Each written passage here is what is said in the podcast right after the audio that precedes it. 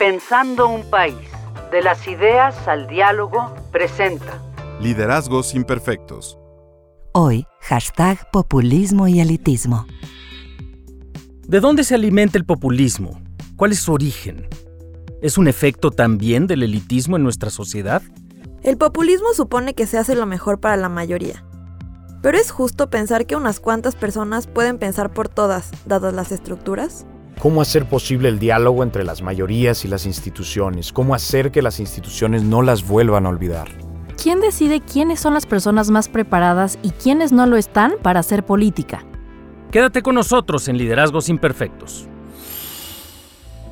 Un podcast que mira la actualidad desde la perspectiva de una generación que se ha dado a la tarea de construir espacios de convivencia más justos, enriquecedores y productivos, aunque no sean perfectos.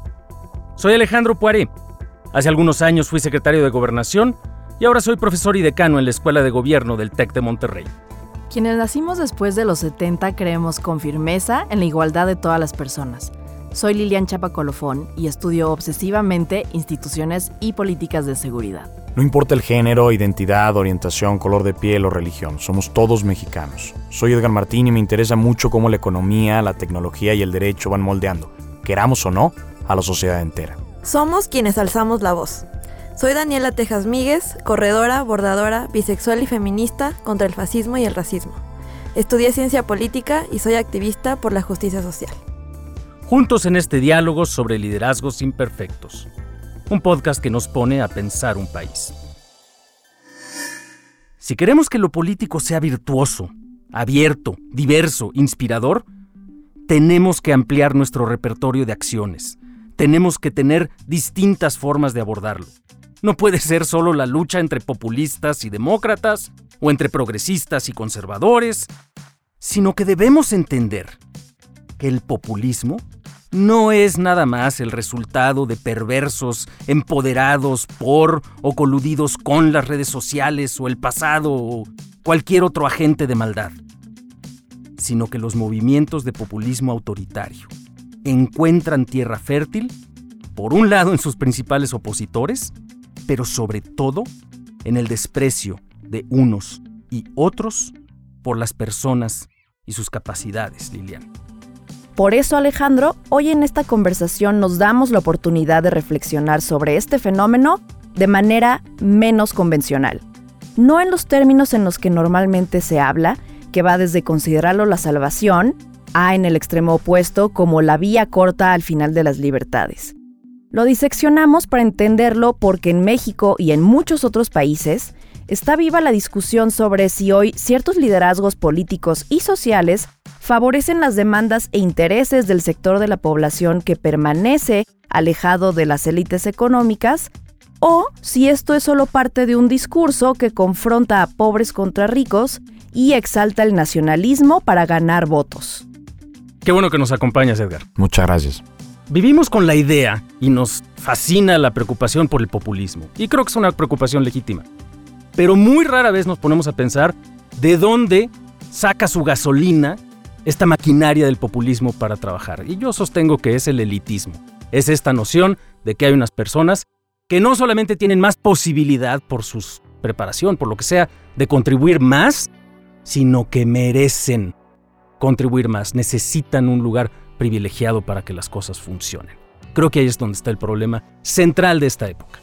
Exacto, una de las cosas que me parece ausente en la discusión sobre populismo es por qué se originó el populismo. ¿Qué fue lo que dio pie a que una sociedad se sintiera, una parte amplia de la sociedad se sintiera excluida, rechazada, sintiera que no estuviera representada, sintiera que el gobierno estaba cada vez más vacío, que le servía para menos?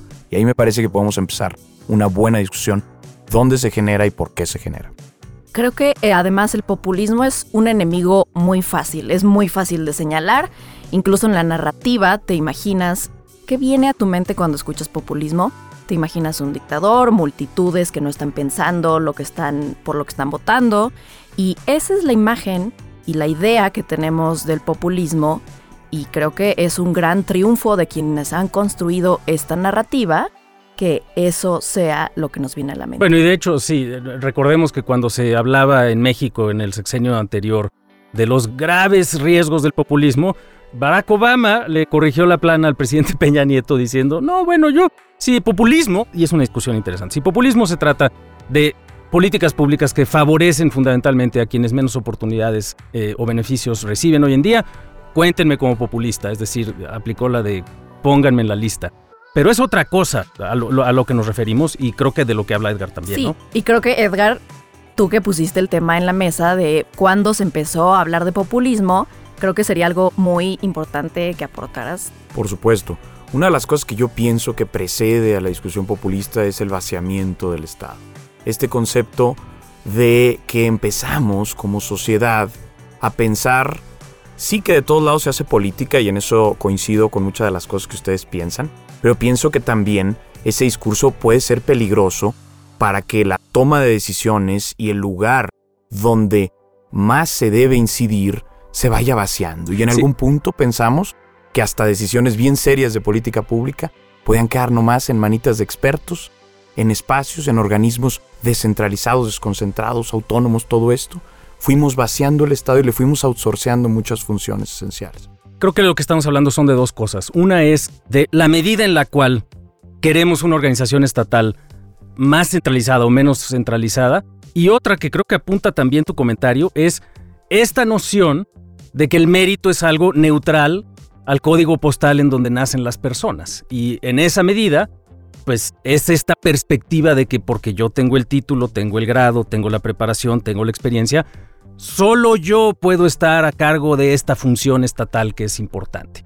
Y creo que ahí hay, hay que distinguir, pues, porque también la lógica del populismo, por un lado es lo que nos dice Lilian, pero por otro lado es que hay una sola persona, que es el líder, que tiene la capacidad de interpretar lo que el pueblo sabio quiere. Y creo que ahí es donde está el problema discursivo, narrativo, político del populismo. Pero evidentemente que eso se nutre de esta noción de que solamente, vamos a ponerlo en el peor de los términos, la gente bien tiene derecho a decidir en ciertos órganos técnicos.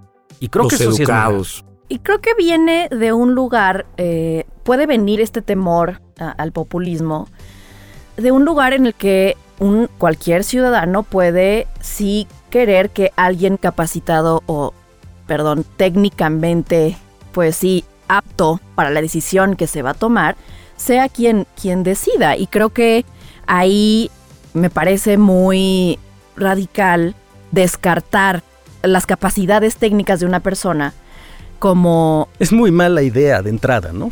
Sí, y creo que hay que, o sea, hay que identificar que un debate que está ahí sobre la mesa es si lo que quiere la mayoría es por sí mismo lo mejor o si también podemos encontrar algún balance con lo que puede aportar las personas que están más capacitadas para un trabajo en específico, una tarea. Está puesto entonces el debate. Nadie, yo creo que en su sano juicio, quiere que una sola persona decida por todos. También nos tenemos que preguntar la idea de si existe esta élite de personas tan diferentes, tan técnicas, tan educadas, tan capacitadas, a las cuales no les tenemos ni siquiera que pedir que rindan cuentas, porque saben resolver problemas. Y hay que dejar fuera de la política estos problemas. Estos problemas son de política pública. Yo escuché el otro día a Limco decir que querían un organismo autónomo que eh, decidiera la obra pública. Es decir, ya no puedes tampoco ni siquiera ganar en las urnas y decidir qué tipo de obra pública quieres en tu sexenio. Eso yo me parece que también raya en el otro extremo y raya en, en una apoteosis por el elitismo. Y hay una parte ahí que es muy delicada y es la noción de que solamente quienes tienen preparación tienen derecho a participar. Y también, bueno, por el otro lado, quizá algo de lo que dices Edgar daría la impresión de que solo quienes tienen voto tienen derecho a participar.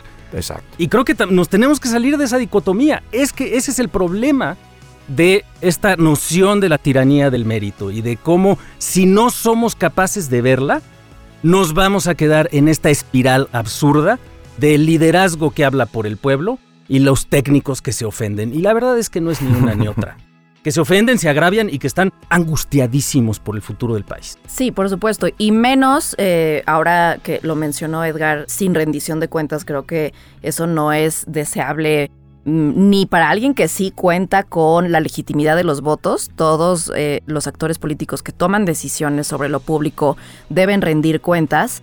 Pero también hay otros riesgos que yo he visto en temas de seguridad pública, eh, en el sentido de que, ah, no, que, los vecinos decidan Sí. cómo se va a realizar la vigilancia en una zona determinada. Y entonces, pues sí, se acaban tomando decisiones equivocadas como de pedirle a las patrullas que estén dando vueltas sin ningún sentido, que a lo mejor te pueden aliviar algo en términos de percepción de seguridad, pero que hay evidencia de que eso no funciona para reducir el delito. Entonces, sí creo que hay que encontrar un balance porque no todo lo que decide la gente es lo mejor. ¿Ustedes no pensarían al populismo como reacomodo, como readaptación? Tantos años de no escuchar quizá a mayorías de la población de izquierda y de derecha y ahora tener una readaptación de escucharlos, ¿cómo lo pensarían? El tema con el populismo es que no solamente es antielitista, y creo que ahí es donde está su poncho, su capacidad Claro. para tener éxito. Es además profundamente antipluralista. Precisamente la lógica del populismo dice, todas esas élites, no solamente las técnicas, económicas, ciudadanas entre comillas, que creen que tienen derecho a participar, están equivocadas porque no tienen legitimidad, porque no escuchan la voz del pueblo, porque no están interpretadas debidamente por el líder. Y creo que ahí es donde el discurso populista, la narrativa, la política populista, sí significa un riesgo. No es nomás un reacomodo, pues. Sí, hay un intérprete del que hablabas, o sea, hay un intérprete del pueblo, de lo que quiere el pueblo. Y creo que en México la complejidad de nuestra sociedad, los varios países que conforman a nuestro país, ponen en duda sobre la representatividad de, de este líder. Podemos hablar de minorías, por ejemplo, de grupos indígenas, de pueblos originarios, que hoy no se sienten representados por la posición mayoritaria. Incluso por la nueva narrativa populista. pues. Exactamente. Bueno, pero el liberalismo también tiene sus ficciones. Yo estoy de acuerdo con que lo que están diciendo es una, es una ficción real. Pero luego te pones a pensar, por ejemplo, en el concepto de ciudadano. Un concepto que le gusta mucho al liberalismo decir todos somos ciudadanos ante la ley, iguales, demás.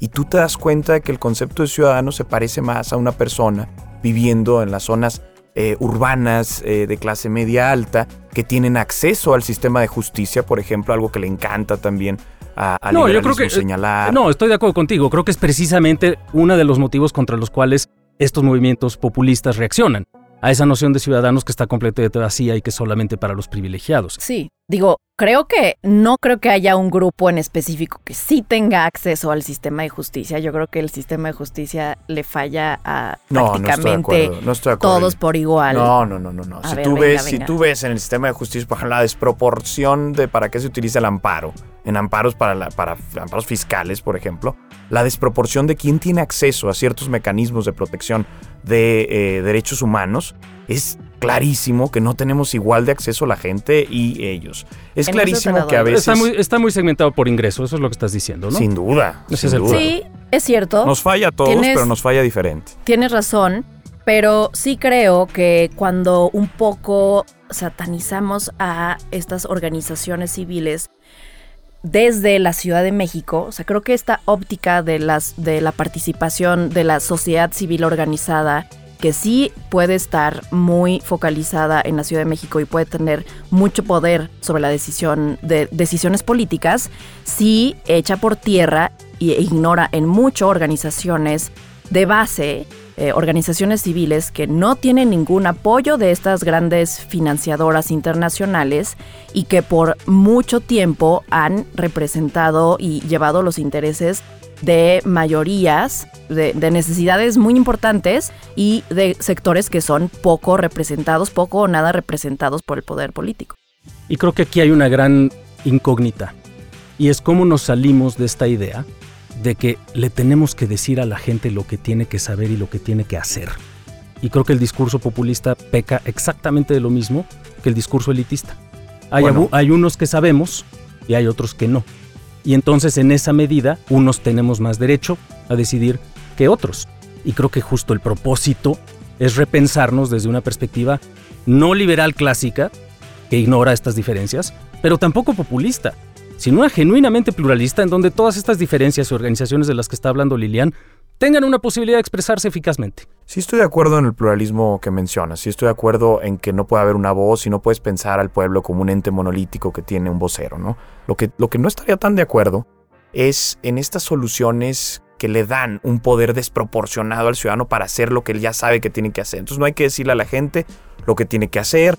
Este tipo de cosas van muy en el discurso de vaciar al Estado, muy en el discurso de hacer antipolítica. No entiendo por qué, por qué vinculas esta diferencia o esta capacidad de los ciudadanos de participar con el vaciamiento del Estado. Más bien de lo que estamos hablando es exactamente lo opuesto. No. Es que hay una interacción entre ciudadanos con esta capacidad de decidir desde muchísimos ámbitos pero también con el aparato estatal. Y como muchos de estos aparatos estatales se nutren de esos liderazgos que vienen también del ámbito de participación ciudadana. No hay por qué ponerlo en dicotomía. Tocas un buen punto. No estoy diciendo que la participación ciudadana se oponga a la estructura estatal y a las decisiones de política pública que se votan y demás. Lo que estoy tratando de decir es que ha habido un discurso durante muchos años de tratar de decir que la política, los políticos, el gobierno y demás sido un obstáculo para que se libere la fuerza de los ciudadanos de participar y de hacer política.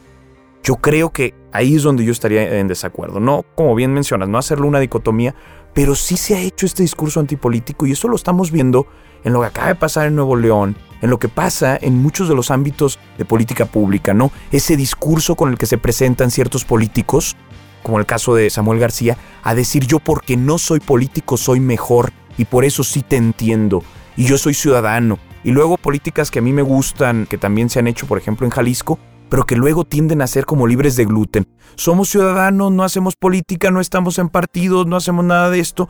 Y a mí eso tampoco me parece que sea el camino. Pero es un discurso, Edgar, ¿no? O sea, eh, el gobernador, hoy gobernador de Nuevo León podrá decir que él es ciudadano y que no está vinculado a partidos políticos, pero está haciendo política y está haciendo política partidista. Diputado local y senador. Sí hay parte de un discurso como, como lo tuvieron eh, en este auge de, de candidatos ciudadanos que peluceaban a los partidos políticos, pero que al final de cuentas están contendiendo por posiciones políticas. No, no, coincido, están haciendo política diciendo que no están haciendo política, pero esta idea de la antipolítica me parece que tiene también sus riesgos y no hemos, no hemos alcanzado a entender bien esos riesgos.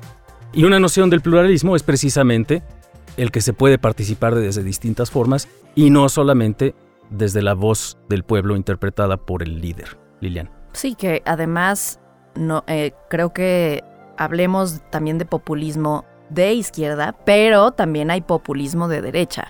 Muchas veces está identificado solamente con causas sociales que son como de promover la repartición de la riqueza de una forma salvaje y a ciegas. Y también ahora vivimos en riesgo no solamente en México, sino en otros países lo estamos viendo, del populismo de derecha que apela al conservadurismo de un amplio sector de la población, ¿no? Sí.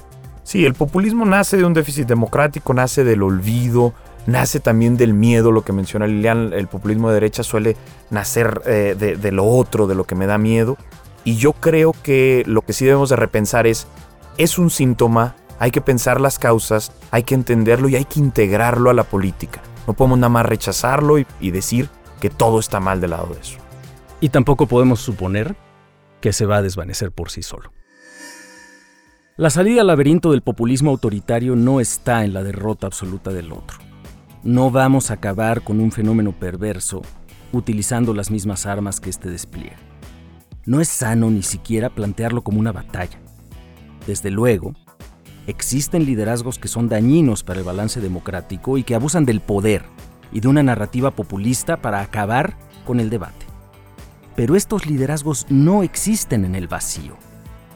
Se nutren de la gasolina de lo que el comediante estadounidense Conan O'Brien describe como una paradoja, la de los adultos que insisten en comportarse como niños malcriados, que insisten en tener la razón para quienes el mundo solo se interpreta desde su visión, desde sus caprichos, sus temores y sus rencores. Somos mejores que eso. Y hay muchos liderazgos que asumen su madurez política y cívica precisamente como un reconocimiento de su propia imperfección. Y que por ello nos invitan a mucho más que a una riña entre squinkles. Pero para que estos liderazgos se amplíen, para que crezcan y luzcan, todas y todos debemos de hacer un esfuerzo por vernos como algo más que grupos de amigos frente a enemigos, por salirnos de las trincheras de la cancelación, de la cancelación mediática, política, social, y más bien por reconocernos así, imperfectos y en aprendizaje. De ello hablaremos aquí, en el próximo episodio de Liderazgos Imperfectos. Gracias por acompañarnos en Liderazgos Imperfectos. Escucha este podcast en Spotify o en tu plataforma de audio favorita. Síguenos para que no te pierdas ninguno de nuestros episodios. Escuchar y compartir liderazgos imperfectos es una forma de hacer política. Este es un podcast de la colección Pensando un País, producido por Hook Audio.